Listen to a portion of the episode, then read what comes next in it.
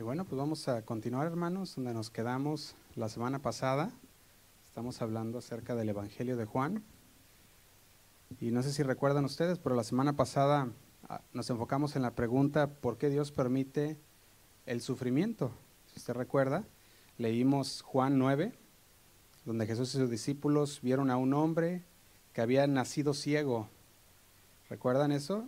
Y sus discípulos le preguntaron, ¿quién pecó? ¿Este sus padres para que haya nacido ciego? Y estaban tratando de encontrar un vínculo entre la ceguera de aquel hombre y entre el pecado que a lo mejor él o sus padres habían tenido. ¿Verdad? Y Jesús los corrigió, corrigió esos puntos de vista que eran erróneos y les dice que no, que ni él ni sus padres fueron la culpa de esa ceguera que, él tenía, sino al revés dice, es para que. Dice, para que las obras de Dios, ¿verdad? Para que se, se manifiesten en él. Y nosotros vamos a ver algo el día de hoy. Seguimos con esta historia de este hombre ciego y podemos ver, nomás para recordar rápidamente lo que vimos la semana pasada, vimos que había tres, tipos de, de sufrimiento. Dijimos que está el sufrimiento inocente, el sufrimiento merecido y el sufrimiento a causa de la justicia. Si recuerdan esto, y definimos cada una de ellas, también vimos que no hay respuestas simples para el sufrimiento humano, pero sí hay verdades específicas que nos van a ayudar, que nos van a brindar conocimiento, dirección y también nos pueden dar esperanza a los que estamos en Cristo. Y eso ya lo estuvimos viendo. ¿Cuántos recuerdan ese mensaje?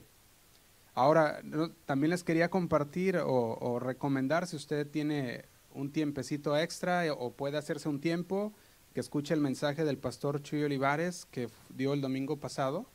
Este mensaje lo tituló cuando las circunstancias adversas llegan.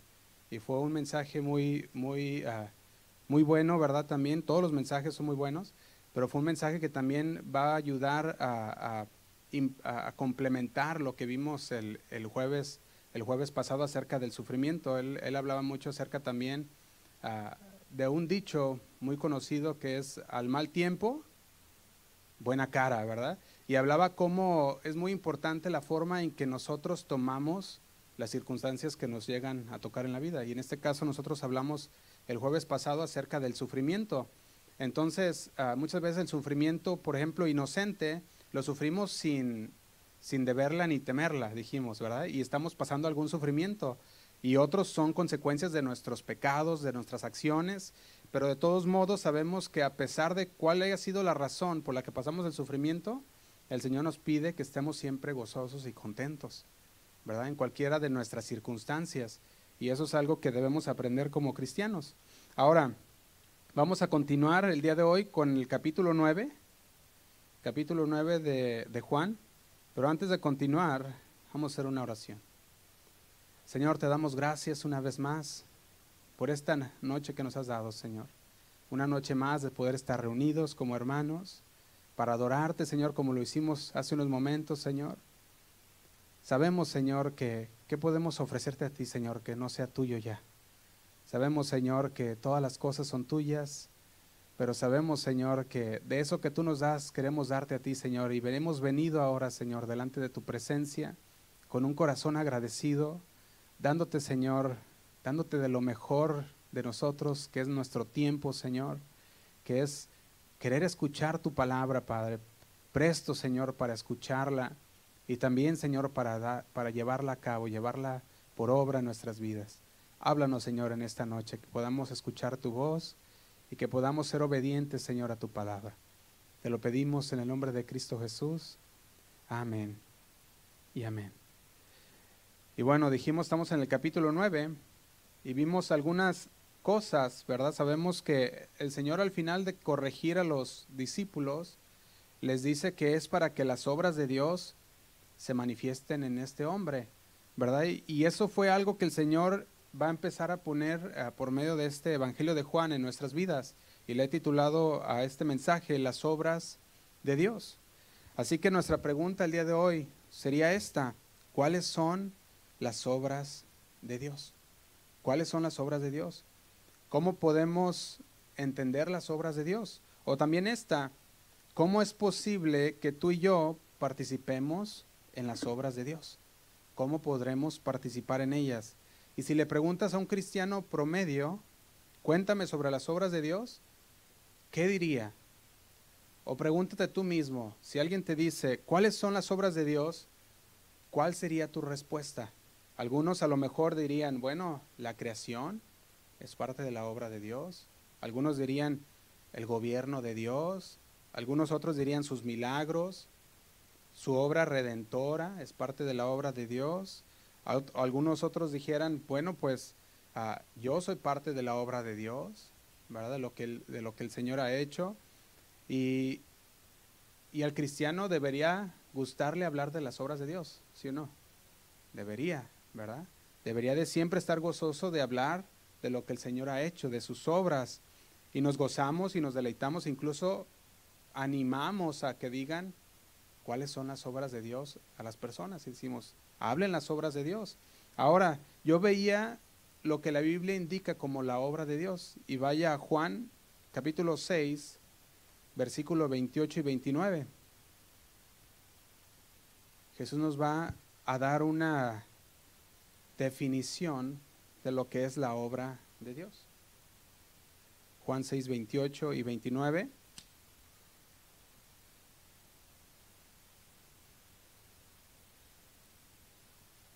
¿Lo tenemos? Dice así. Entonces le dijeron, ¿qué debemos hacer para poner en práctica qué cosa? Dice las obras de Dios. Fíjate la pregunta, ¿qué debemos hacer para poner en práctica las obras de Dios? Vemos cómo ellos mismos querían ser parte de esa acción, querían participar en hacer las obras de Dios. Pero fíjate lo que dice la respuesta de Jesús. Dice el 29, respondió Jesús y les dijo, esta es la obra de Dios, que creéis o que creáis en el que Él, ¿qué dice? Ha enviado. Aquí está, ellos preguntaron sobre las obras de Dios en plural. Dijeron, ¿cuáles son las obras de Dios? Ellos decían, queremos tener parte en eso, queremos, queremos ser parte de la acción. ¿Cuáles son las obras de Dios? Ellos podíamos escucharlos decir, cuéntanos, ¿cuál es nuestra parte? ¿Qué es lo que debemos hacer? ¿Dónde encajamos nosotros? Y, y la respuesta de Jesús es, la obra de Dios es que creáis en el que ha enviado. Ellos preguntaron sobre las obras, dijimos en plural, y el Señor respondió en singular, una obra. ¿Y cuál era la obra? Que creáis en el que Él ha enviado. Y podemos ver que la actividad del Señor varía. El Señor hace muchas cosas. Nuestra parte, por otra, de otra, ah, por otro lado, es la misma y es la misma siempre. Y fíjate qué interesante. Nosotros debemos de creer en Él. Ese es nuestro trabajo como creyentes. Creer en el Señor. Nuestro trabajo como creyentes es confiar en el Señor. Debemos venir a Él en fe. De hecho, eso es lo que dice la palabra también, que es necesario que el que se acerque a Él crea que le hay. Crea que Dios, o sea, existe, es lo que nos vuelve a decir en ese versículo también. Entonces, nuestro trabajo es confiar en Él o en nosotros mismos. En Él, no confiar en nosotros mismos. Entonces, si las obras de Dios pueden variar, nuestra parte, nuestro punto de conexión para participar de las obras de Dios es el mismo. ¿Y es cuál? Es creer en Él. Y al creer en Él, obedecemos lo que el Señor nos ha mandado hacer. Fíjate lo que podemos ver aquí podemos hacernos una pregunta y es, ¿crees en aquel que ha sido enviado? ¿Crees en aquel que ha sido enviado? Estamos hablando de Jesús. Ahora, tenemos que saber distinguir como cristianos entre el trabajo para Dios y el trabajo de Dios. Porque son dos cosas diferentes, el trabajo para Dios y el trabajo de Dios. Y muchas veces trabajar para Dios se convierte en las personas en un intento de recibir el favor de Dios bueno, es que yo quiero, ah, quiero el favor de Dios y nos enfocamos en el servicio a Dios. Y no es para recibir el favor de Dios. No es a través de nuestro servicio que recibimos el favor de Dios tampoco. Y por eso muchos creyentes con buenas intenciones se involucran en el servicio pensando, es que yo quiero recibir el favor de Dios. Y el favor de Dios lo recibe uno cuando uno acepta a su Hijo, Jesucristo. Muchas veces al decir esto se pierde en el punto, ahora sí que ah, el punto principal, lo que hizo el Señor. Recuerdan Juan 19:30 dice así, consumado es. Consumado es, ¿de qué estaba hablando? Todo ha sido hecho. Dice, y habiendo inclinado la cabeza entregó el Espíritu. El Señor dijo, consumado es. Y cuando nos enfocamos y decir, bueno, es que todavía todo no está hecho y queremos nosotros ayudar a Dios o queremos recibir el favor de Dios, muchas veces pensamos que el asistir, que el servir, nos, va, nos ganaremos el favor de Dios. Y el favor de Dios ya nos lo ha dado por medio de su Hijo Jesucristo. Ahora, cuando se trata de nuestra parte en la obra de Dios, el trabajo finalmente ha sido hecho por Dios. El mensaje de Jesús no se debe ganar, sino se debe recibir. Ahora, la pregunta es, otra vez, ¿has creído? Y si has creído, ¿confiarás entonces en Dios? Nosotros vimos la semana pasada que hay pruebas, que hay dificultades, que, hay eh, experiencias que vamos a tener que no van a ser buenas muchas veces porque es parte de lo que de las consecuencias dijimos otras es porque nos toca vivirlo pero aún así nosotros debemos confiar en Dios si vivir confiados vivir creyendo en lo que el Señor ha dicho así que cuando empezamos a definir bíblicamente cuáles son las obras de Dios que nos menciona la palabra de Dios hay una definición muy general de las obras de Dios que explican que se explica en este verso por ejemplo podemos ver que las obras de Dios se refieren a la actividad soberana y necesaria de Dios en el mundo. Y esto lo vamos a estar viendo a través de ciertas áreas. Entonces dijimos, las obras de Dios se refieren a la actividad soberana y necesaria de Dios en el mundo. O sea, sus obras se realizan a través de la fe. Sus obras de Dios se realizan a través de la fe. Nosotros creemos en el Señor y sus obras se hacen vistas a nosotros a través de la fe. Se realizan en su tiempo también y son hechas por el poder del Espíritu Santo. Y vamos a estar viendo todos estos puntos. Y también, entonces dijimos, sus obras se realizan a través de la fe, se realizan en el tiempo de Dios, no en el tiempo de nosotros o cuando nosotros queramos, y son hechas por el poder del Espíritu Santo y son hechas para su gloria. Y eso es lo que vamos a estar viendo. Entonces, para desempacar un poquito el texto y definir qué es las obras de Dios, le puse de esta manera. Número uno, las obras de Dios se refieren a la actividad soberana y necesaria de Dios en el mundo. Y vamos a ver cómo las escrituras van a definir otros tipos de obras también. Por ejemplo, las escrituras nombran las obras de Dios, pero también nombra las obras de los hombres o nuestras obras, y también nombra las obras de Satanás. O sea que hay tres tipos de obras dentro de la Biblia las obras de nuestras manos, las obras de Dios y las obras de Satanás. Entonces, todas ellas se mencionan, por ejemplo, Jeremías 1.16. Se lo voy a leer. Jeremías 1.16 dice así. Dice, y a causa de toda su maldad, proferiré mis juicios contra los que me dejaron. E incesaron, dice, e incesaron a dioses extraños, y la obra de sus manos adoraron. Y si usted puede notar en este versículo de Jeremías 1.16, habla de las obras, ¿de cuáles obras? De sus manos. Entonces aquí vemos las obras de los hombres, obras que los hombres hicieron con sus manos. También Primera de Corintios 3.13, es otro versículo, Primera de Corintios 3.13, dice así, dice, la obra de cada uno, ¿de quiénes? De cada uno será manifiesta porque el día la declarará, pues por el fuego será revelada y la obra de cada uno, sigue diciendo otra vez, cual sea el fuego, la probará. Entonces, aquí nos está hablando todavía de las obras de nuestras manos. Entonces, podemos ver que hay obras que son nuestras obras que son obras de nuestras manos, ¿verdad? Estos son obras, pueden ser nuestros pecados, pueden ser las obras de nuestras manos, lo que hacemos, puede ser cualquier esfuerzo humano por hacer algo. Esas son las obras nuestras. Pero también podemos ver otras obras y son las obras de Satanás. Primera de Juan 3.8. Primera de Juan 3.8.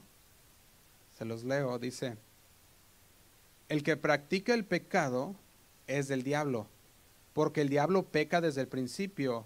Y luego dice, para esto apareció el Hijo de Dios, para deshacer las obras del diablo.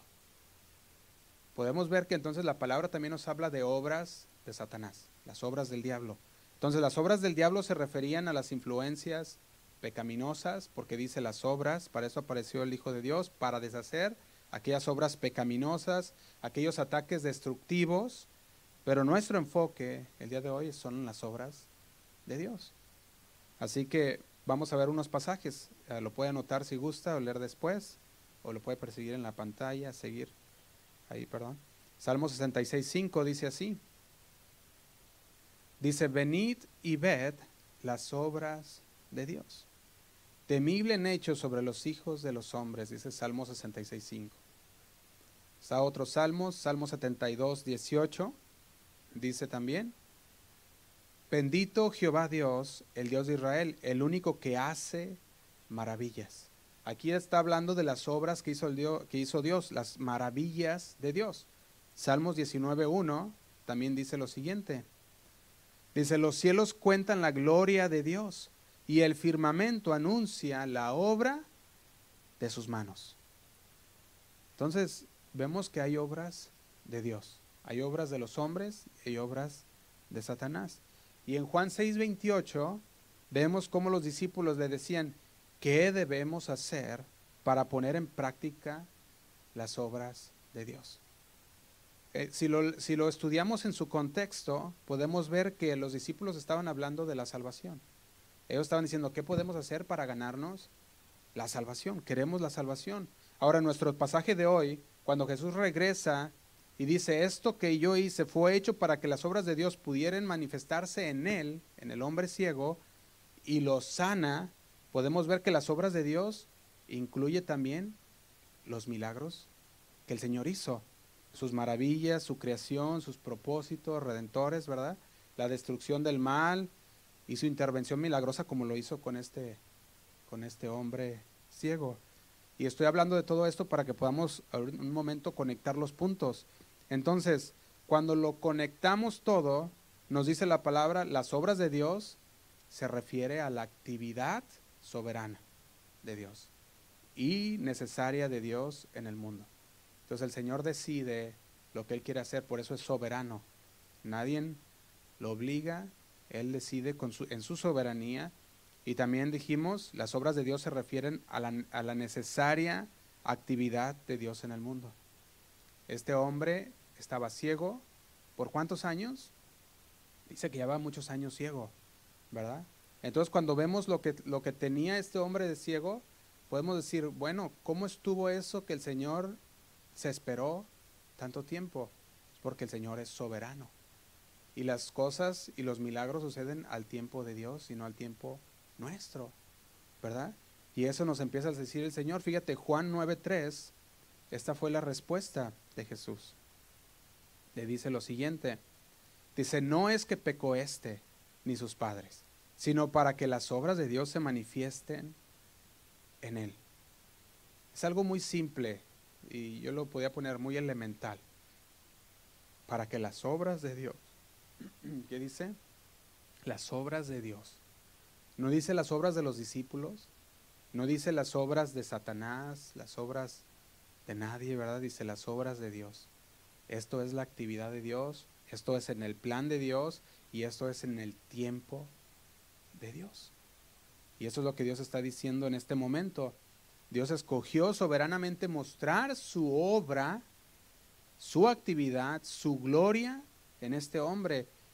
Lo decidió él hacerlo en él, sobre él y a pesar de las aflicciones que este hombre estaba pasando en este momento en particular. Porque dice que estaba fuera del templo. Y este hombre, cuando vemos que está fuera, él estaba, el Señor venía pasando y lo vio, ¿verdad? Ahora podemos ver versículo 4, dice así. Dice, me es necesario hacer las obras del que me envió. Y esa palabra se encuentra varias veces en el Evangelio. Podemos ver que nuestro Señor Jesús les decía, me es necesario hacer la voluntad de mi Padre, me es necesario hacer las obras de mi Padre, me es necesario hacer las obras de Dios. Ahora lo dice en el versículo 4, las obras de aquel que me envió. Ahora, estaba hablando de una urgencia, no sé si lo puede notar de esta manera, de una urgencia de este asunto, de un asunto de hacer la obra de Dios. Jesús le dice, me es, ¿qué? Necesario. La palabra necesario habla de una urgencia. Hay una necesidad de qué cosa? De hacer las obras de aquel que le envió. Él dice, me es necesario, no dice, si pueden, o si puedo, o si tengo tiempo, o si tengo ganas, o si tengo fuerzas, o, tampoco está diciendo, si no estoy pasando tribulación, si no estoy pasando angustia, necesidad, o si gusto o no, Él está diciendo, me es necesario hacer las obras del que me envió. Y a nosotros nos es necesario hacer las obras de nuestro Señor.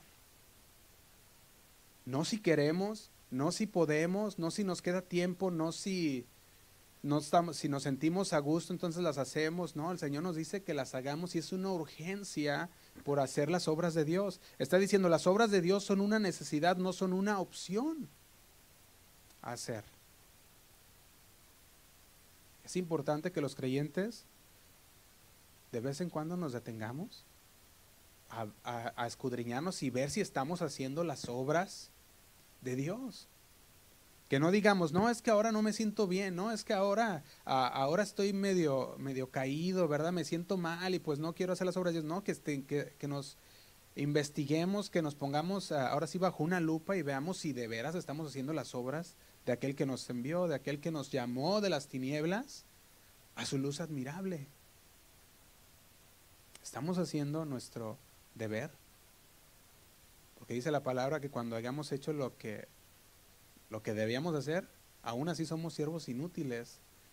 Ahora, nosotros nos toca hacer lo que el Señor nos mandó hacer. Por eso dijimos, las obras de Dios se refieren a la actividad soberana y necesaria de Dios en el mundo. Ahora la segunda es, sus obras se realizan a través de la fe, a su tiempo y a través de su espíritu. Y por más que trates de separar estos tres, no se puede. Porque se requiere fe, se requiere de saber que es a su tiempo y se requiere que sea a través del Espíritu Santo, que recibamos lo que vamos a recibir de Dios. Por eso Juan 6:28 decía, ¿qué debemos hacer para poner en práctica las obras de Dios? Y Jesús les decía, esto es la obra de Dios, que creáis en el que Él ha enviado. Le dice, es simple, cree en aquel que el Señor ha enviado. Por nuestra parte, desde el punto de vista del creyente, la obra es creer en aquel que Él ha enviado. Nuestra parte es la fe, nuestra parte es confiar en Dios, nuestra parte es creerle a Dios. Esa es nuestra parte. La palabra lo declara también en Hechos, perdón, Hebreos 11:6, cuando dice, pero sin fe es imposible agradar a Dios. Nuestra parte es la fe creerle a Dios, porque sin la fe no podemos agradar a Dios. Es a través de la fe, de hecho también Mateo 21, 18, ah, fíjate esta historia, yo la leía una y otra vez y veía esta historia y decía, ¿cómo los discípulos se sorprendieron de, esta, de esto que hizo el Señor? Fíjate, Mateo 21, 18 dice, por la mañana volvieron a la ciudad, dice, volviendo a la ciudad, tuvo hambre. Y dice el 19, y viendo una higuera cerca del camino, vino a ella y no halló nada en ella, sino hojas solamente. Y le dijo, nunca jamás nazca de ti fruto. ¿Y qué dice? Dice, y luego se secó la higuera.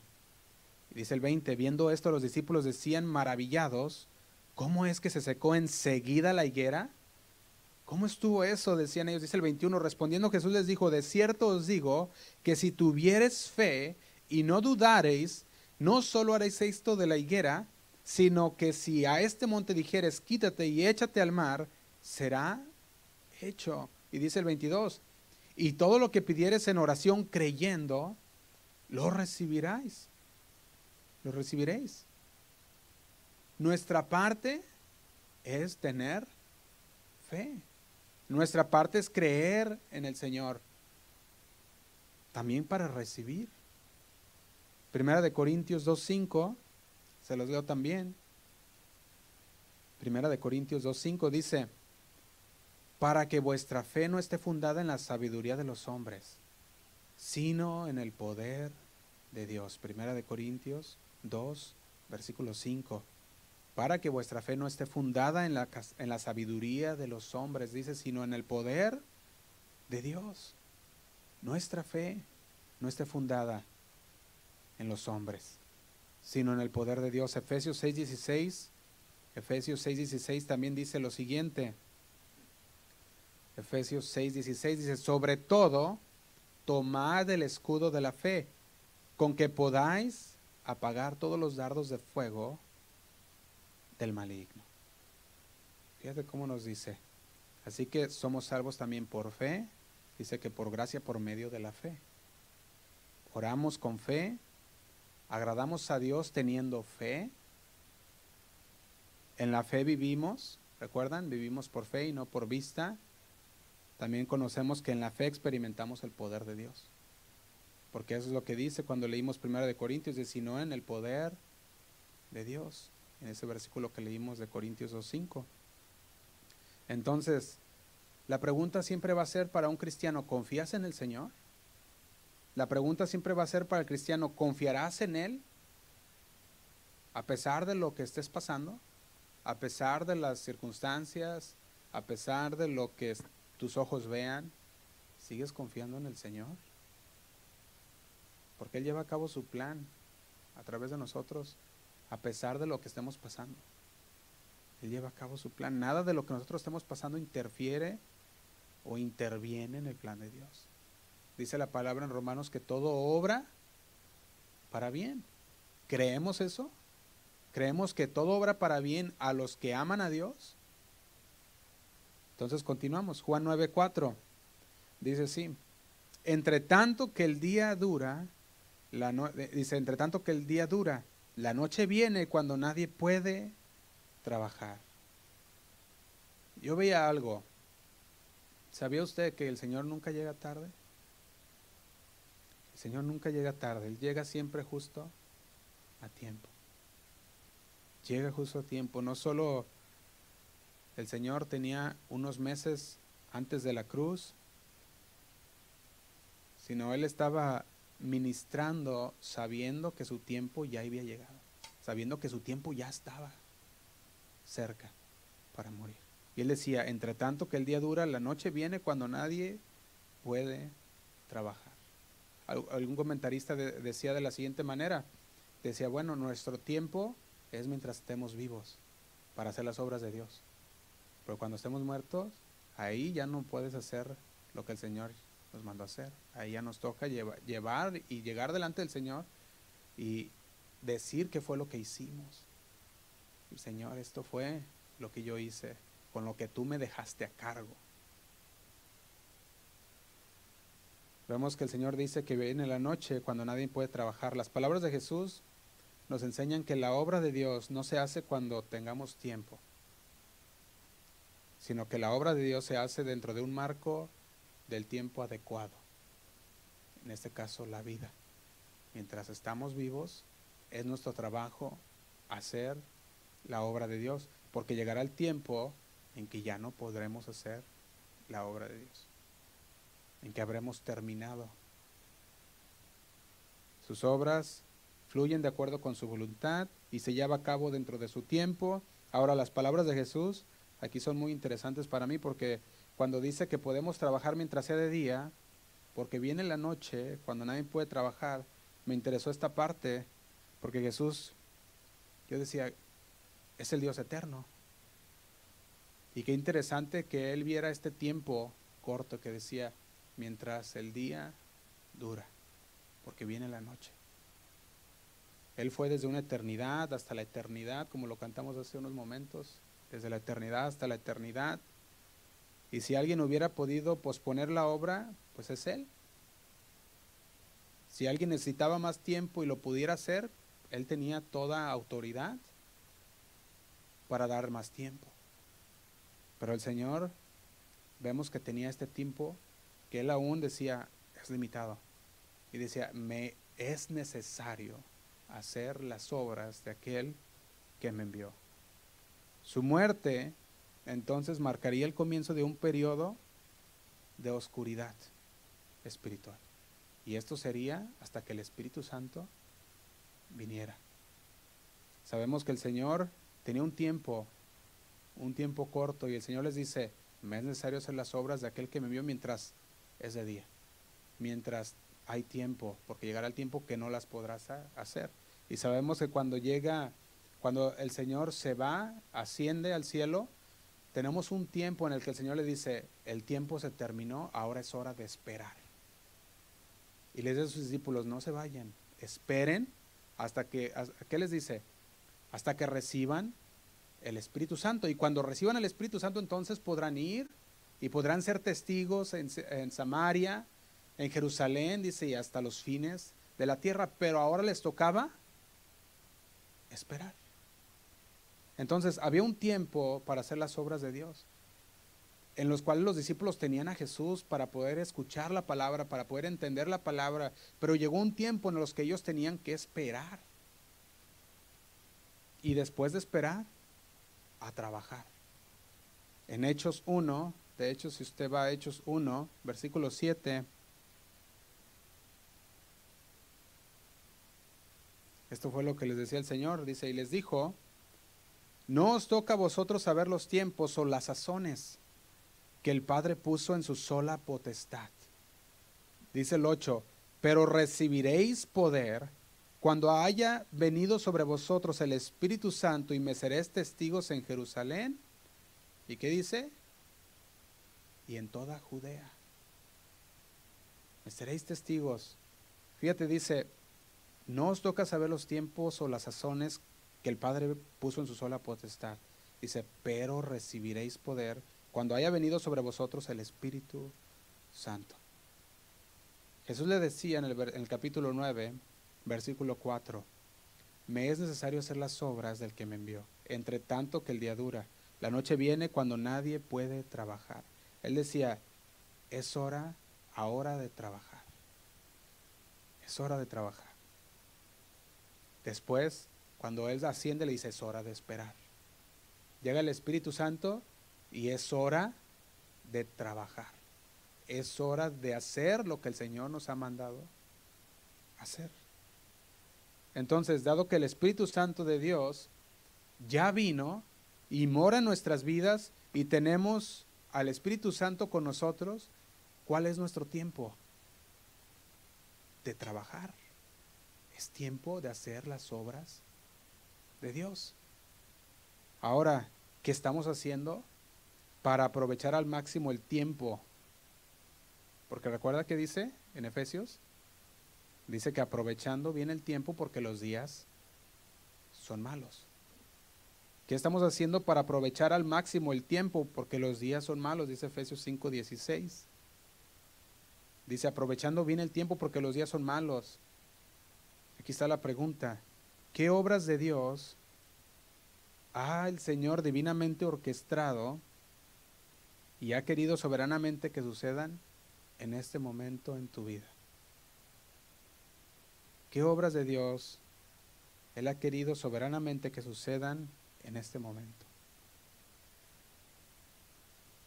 Había un, un filósofo que un día dijo lo siguiente, dice, Ningún hombre se sumerge dos veces en el mismo río. Y eso es bien interesante porque si tú lo piensas bien y tú vas y te sumerges en el río, la próxima vez que te sumerjas no es el mismo río, aunque sea la misma zona, el agua va corriendo. Y cada que tú te metes siempre va a haber algo diferente, va a ser agua diferente, no va a ser la misma agua. Esa es una idea de que las cosas siempre están cambiando. Y nosotros igual. Alguien decía también por ahí que el pastor siempre le predica nunca va a tener la misma iglesia que predicarle, aunque sean las mismas personas. Y es cierto. Aunque sean las mismas personas, las personas van cambiando. A veces llegan personas nuevas y vemos nuevas caras y de repente ya no están. Algunos se marchan, ¿verdad? Mueven de ciudad, otros, otros ah, se pasan o se salen de la voluntad de Dios, pero siempre estamos hablándole a personas nuevas. Usted se va de aquí hoy y el domingo que venga ya no va a ser la misma persona que cuando estuvo aquí el jueves. A lo mejor, a lo mejor ya ah, el Señor sigue obrando con usted y está, está haciendo cosas diferentes en tu vida. Yo lo veía con nuestros hijos también. A nuestros hijos el Señor nos lo dio y los tenemos que disfrutar en este momento que el Señor nos los ha dado. ¿Por qué? Porque van a crecer. Y de repente ya no van a ser el mismo al que le estás hablando tú el día de hoy. Tú puedes hablar con ellos el día de hoy y te escuchan y, te, y, están escuchando lo que les dices y mañana ya son otra persona diferente y el domingo son otra persona diferente porque ya van, van creciendo. Cambian las cosas, cambian las emociones, nuestra mentalidad cambia, nuestra vida puede cambiar de un momento a otro y puedes estar en la cima y para la siguiente vez que te veamos puedes estar con el mundo encima. Ahora sí que cambian las circunstancias, ¿sí o no? O viceversa, puedes estar hoy con el mundo encima y cuando te veamos para la siguiente vez, estás en la cima del mundo. No sabemos. Así que hay un constante cambio, ¿verdad? Entonces, cuando vemos todo esto, podemos ver que, que las cosas a conforme van cambiando, la pregunta debería ser siempre, ¿Qué estoy haciendo? ¿Qué está haciendo Dios en este momento? ¿Qué está haciendo Dios en este momento? ¿Qué es lo que está haciendo en mi vida? ¿Qué estoy haciendo yo para activar mi fe? ¿En qué me está desafiando el Señor en este día? Y pensar en esto nosotros porque sabemos que hay una necesidad la cual debemos de llevar cabo. Y es hacer la obra de Dios.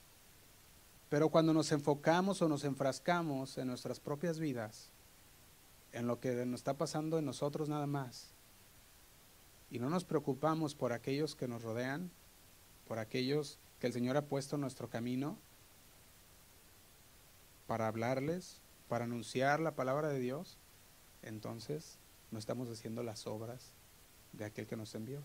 Y estamos sentados esperando. Y eso no, eso no es lo que quiere el Señor. Entonces, ¿estaremos aprovechando bien el tiempo al máximo? ¿Estamos trabajando fielmente en la obra y en las obras de Dios? ¿O estamos trabajando en las obras de nuestras manos? ¿Estamos aprovechando el máximo nuestro tiempo? Ahora sabemos que el momento es único, ya lo dijimos. Una persona no se sumerge en el mismo río dos veces. El momento es único. El momento Dios nos lo ha puesto ahí. Hoy lo tenemos, hoy tuvimos oportunidades que mañana quizás no vayamos a tener, o que en la vida vayamos a tener. También hay algo más, que Jesús viene pronto. Entonces, aunque mires y digas, bueno, ah, estoy haciendo las obras de Dios, dice que aquel día lo revelará. Aquel día todo saldrá a la luz. Entonces, también eh, nosotros debemos de entender que nuestro tiempo en la tierra es limitado. Aparte de que el Señor viene pronto, no sabemos si mañana vamos a estar presentes. No lo sabemos.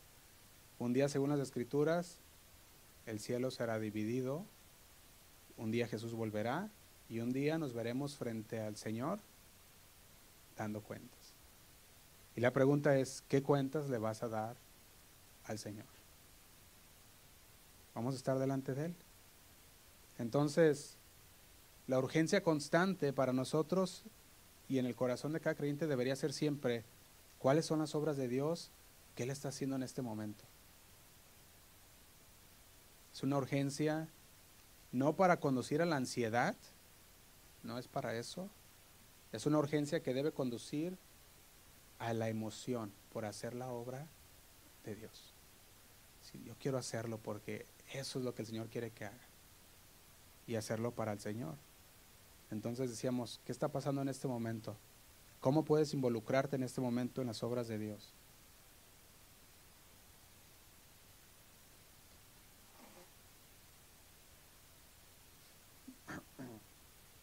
Ahora vamos a ver cómo encaja esto que estamos hablando. Juan 9:5.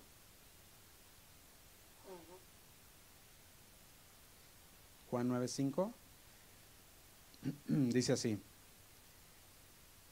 Entre tanto que estoy en el mundo, luz soy del mundo. Fíjate lo que está diciendo. Jesús no, no dejó ser luz del mundo cuando se fue, ¿verdad? Salud. Él sigue siendo la luz del mundo aun cuando resucitó. Más bien a lo que está refiriéndose aquí es que a la luz de Cristo que brilló, la mayor brillantez de Cristo fue cuando Él estaba con sus discípulos. Él estaba eh, junto a ellos personalmente, físicamente, y, dentro de esa, ah, esa compañía físicamente podemos ver que ellos pudieron presenciar los milagros viniendo exactamente de las manos de Dios, de la voz de Dios, ¿verdad? Por ejemplo, cuando él le decía a esta higuera, que se secara y se secó, cuando él le dijo al paralítico, levántate, ¿verdad? Y se levantó, cuando sanó a este hombre ciego con tan solo haciendo poquito lodo, y dice que se lo untó en los ojos, y fue, y fue sano. Podemos ver que el Señor estaba haciendo luz, aún en ese, en ese tiempo cuando estaba físicamente, pero aún en nuestro tiempo. Dice, entre tanto que estoy en el mundo, luz, soy del mundo. Fíjate, yo veía por ejemplo, Mateo 28, 18, cuando les dice a sus discípulos, les dice lo siguiente. Dice, y Jesús se acercó y les habló diciendo, Toda potestad me es dada en el cielo y en la tierra.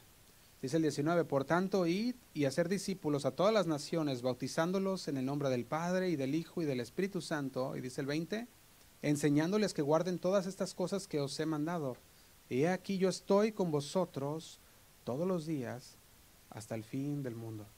El Señor no solamente sería luz físicamente, sino aún a través de sus hijos, porque dice que estaría con nosotros todos los días hasta el fin del mundo. Ahora también si, si vas ahí donde estamos, Juan 9, 6, vemos lo que dice, dice Juan 9, 6 y 7, dice, dicho, es, dicho esto, escupió en tierra e hizo lodo con saliva. ¿Y qué dice? Y untó, dice, con el lodo, perdón, dice los ojos del ciego, y dice el 7, y le dijo, ve lávate en el estanque de Siloé. Déjame abrir el... Y luego dice que traducido es enviado. Fue entonces y se levantó y regresó. ¿Cómo regresó? regresó viendo. Fíjate, Jesús usó, dice ahí, saliva para la curación del hombre ciego. Y podemos ver que en el capítulo 7 de Marcos, en el capítulo 7 ah, de Marcos, y el ciego también el capítulo 8 de Marcos, lo podemos ver cómo el Señor actuó diferente, en diferente manera en los otros ciegos. Con ese ciego el Señor hizo lodo, dice, con la saliva.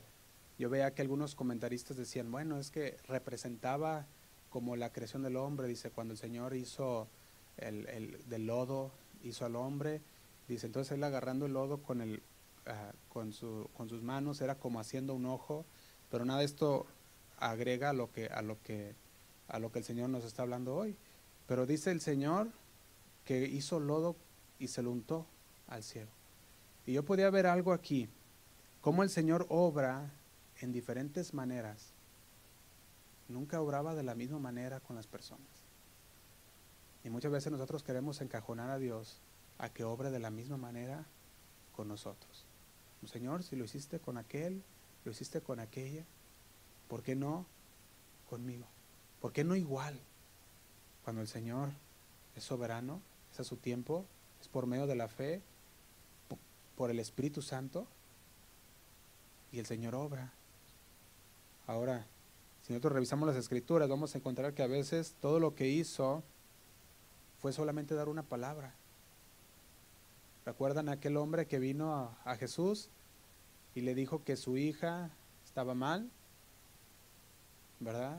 Era el, eh, centurión, ¿recuerdan? ¿Y qué pasó con el centurión, el jefe de, de un ejército, ¿verdad? ¿Qué le pasó? Que le dijo, yo tengo autoridad y yo sé que tú tienes autoridad, solo dilo. Él conocía la autoridad que Jesús tenía. Y el Señor solamente lo dijo.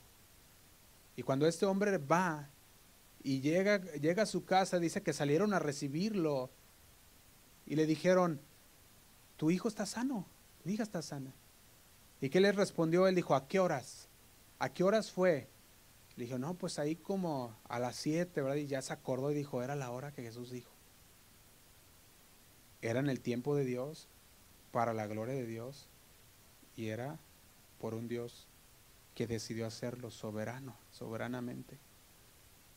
Y podemos ver muchas cosas. También dice, dice el versículo 7, y le dijo, ve a lavarte en el estanque de Siloé. Dice, uh, versículo 7, ¿verdad? Siloé dice que traducido es enviado. El Señor lo enviaba. ¿Para qué? Para que Él se lavara, pero en ese enviado se requería fe. Se requería que la persona lleva, fuera, a lo, sería obediente a lo que el Señor le estaba diciendo. Se requería que en el transcurso de la obediencia tuviera fe, creyendo que el Señor puede hacerlo y dice que regresó viendo. Y más impresionante aún, dice el versículo 8, dice, entonces los vecinos y los que antes le habían visto que era ciego decían, ¿no es este el que se estaba, el que se sentaba y mendigaba? Fíjate lo que le están diciendo, dice, entonces los vecinos y los que antes le habían visto que era ciego decían, ¿no es este el que se sentaba y mendigaba? Unos decían, Él es, y otros, a Él se parece. Y fíjate, y dice, Él decía, yo soy. A Él se parece, pero Él decía, yo soy esa persona. Yo veo algo bien interesante en estos versículos. Yo veía esto, la gente se dio cuenta. ¿Por qué se dio cuenta? Porque había un cambio. La gente vio un cambio en esta persona. La gente debe de ver un cambio en nosotros. No podemos ser el mismo. Un cambio tan radical que la gente se va a preguntar, ¿es este? ¿Eres, ¿Es esta persona la misma persona? ¿O es otro? Y él decía, no, soy el, yo soy. Dice el 10, y le dijeron, ¿cómo te fueron abiertos los ojos? Y aquí hay otra, otro principio que podemos extraer de estos versículos. Cuando la gente ve el cambio, va a preguntar. nosotros podemos ver esto muchas veces. La gente ve un cambio diferente y dice, ¿qué está pasando? Josué, ¿qué te pasó? y empieza a ver un cambio. ¿Qué te está pasando, Chuy? ¿Qué fue ese cambio, Bernabé, que hay en ti? Y empiezan a preguntar. Y yo veía algo, no tenemos que sabernos toda la Biblia para poder decir qué es lo que pasó. La respuesta de este hombre fue simple y sencilla. Fíjate lo que respondió. Dice el versículo 10, el 11. Respondió él y dijo, aquel hombre que se llama Jesús. Esto es lo sencillo. Para poder hablarle a una persona no necesitamos muchas cosas.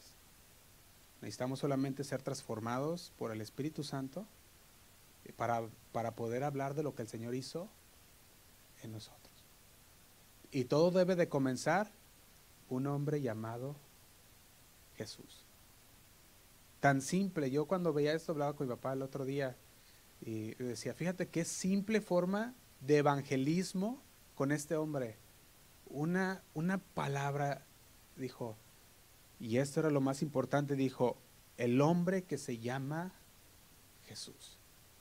Cuando la gente ve el cambio en tu vida y cuando la gente ve que eres transformado y empiezan las preguntas, como dice en este versículo 11, en el 10, perdón, ¿cómo te fueron abiertos los ojos? Él no, él no empezó a decir con, con, muchas cosas, ¿verdad? Él empezó primero con un hombre llamado Jesús.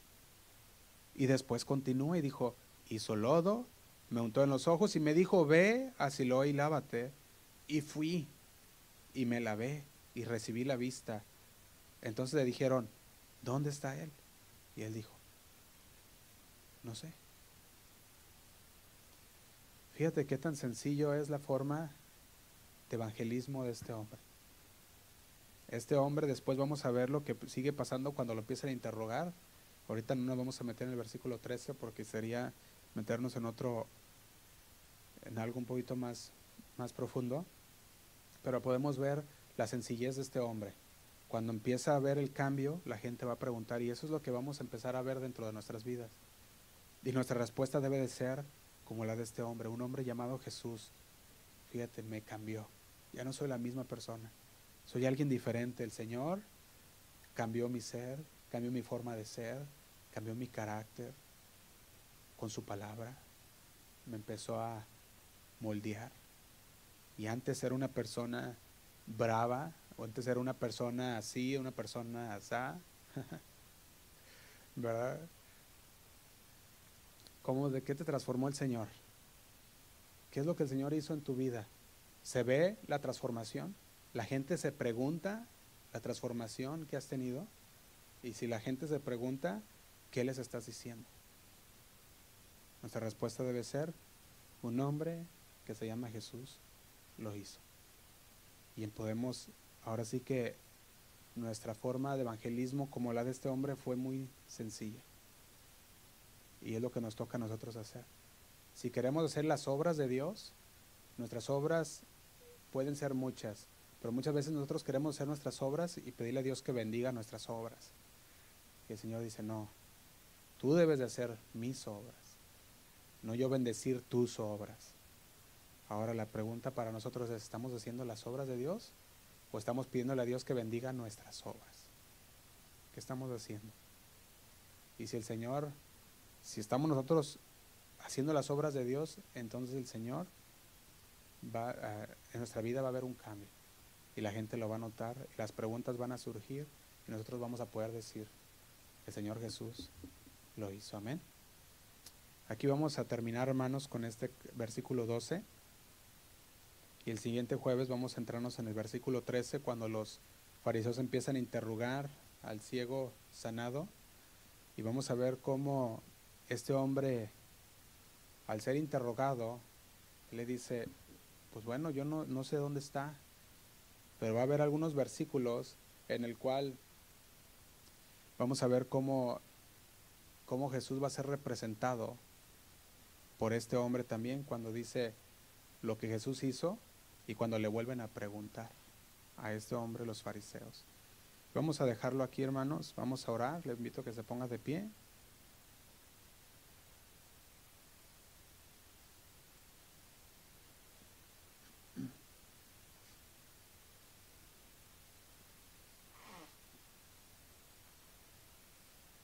Gracias, Señor. Te damos una vez más, Señor, por tu palabra.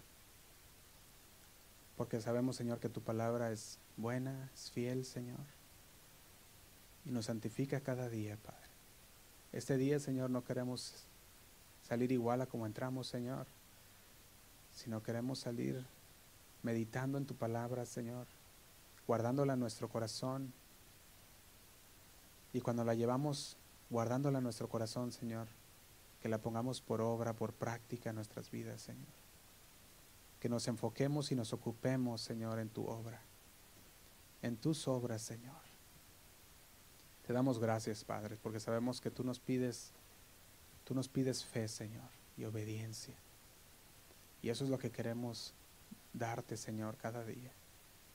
Queremos ser fieles a ti, Señor. Queremos creer que tú eres, Señor, el Cristo, que tú eres el Dios, Señor, de toda la tierra, aquel Señor que hizo todo lo creado, todo lo que hay en el universo, en la tierra, Señor, eres tú, Padre. Y al creerlo, Señor, depositar nuestra confianza en ti, sabiendo que tú eres soberano, sabiendo que tú eres hacedor de maravillas, que tú eres hacedor de milagros, y por la fe, Señor, vivir en tu palabra. No por vista, Señor, dice, dice tu palabra, sino por fe. Con esa fe queremos agradarte cada día, Señor. Que al hacer tu voluntad, Señor, y vengan las preguntas, podamos testificar que eres tú el que nos ha cambiado, que eres tú, Señor, el que ha hecho y ha marcado la diferencia en nuestra vida, que ya no somos la misma persona de antes, que somos una nueva criatura en ti, Señor. Te damos gracias.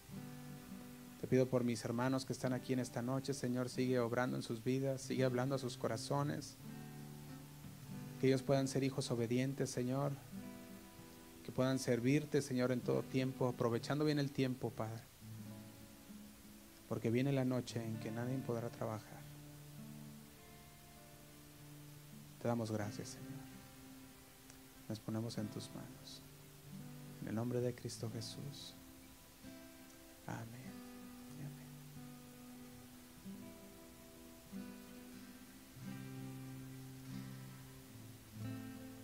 Vamos a levantar un canto al Señor.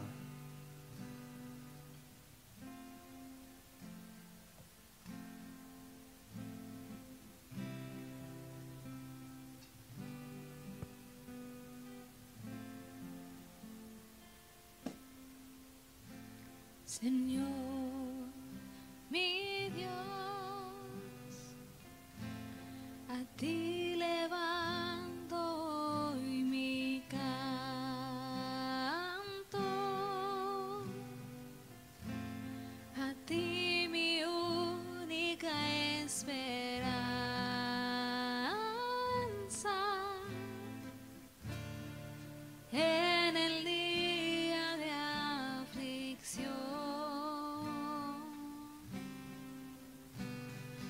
mi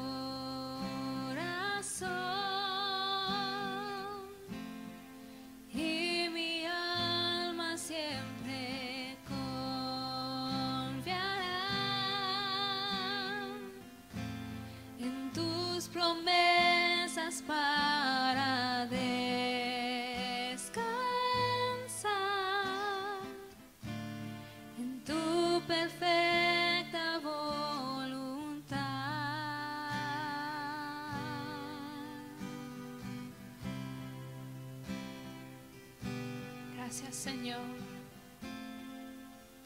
Confiamos en ti Señor.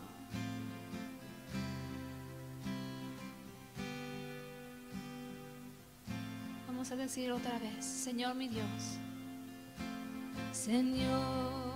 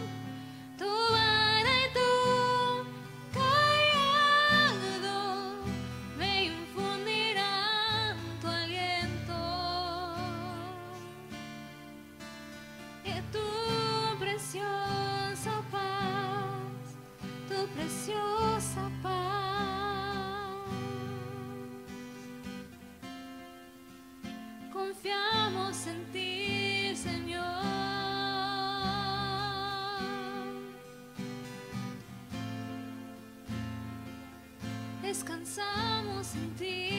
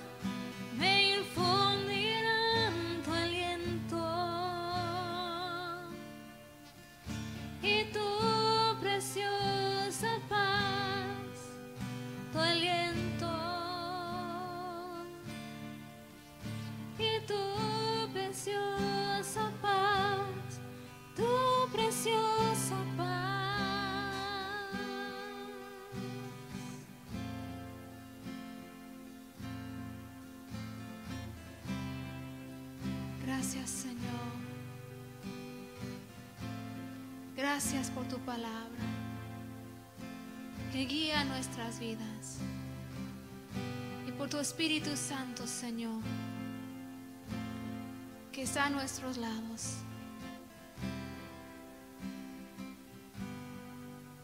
Confiamos en ti, Padre. Y ponemos toda, nue- toda nuestra vida en tus manos.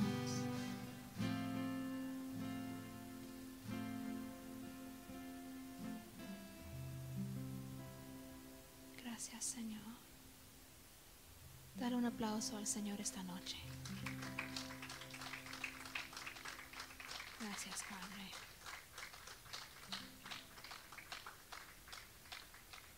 En el nombre de Cristo Jesús. Amén. Dios les bendiga, hermanos. Que tengan buena noche y, y nos vemos a la próxima.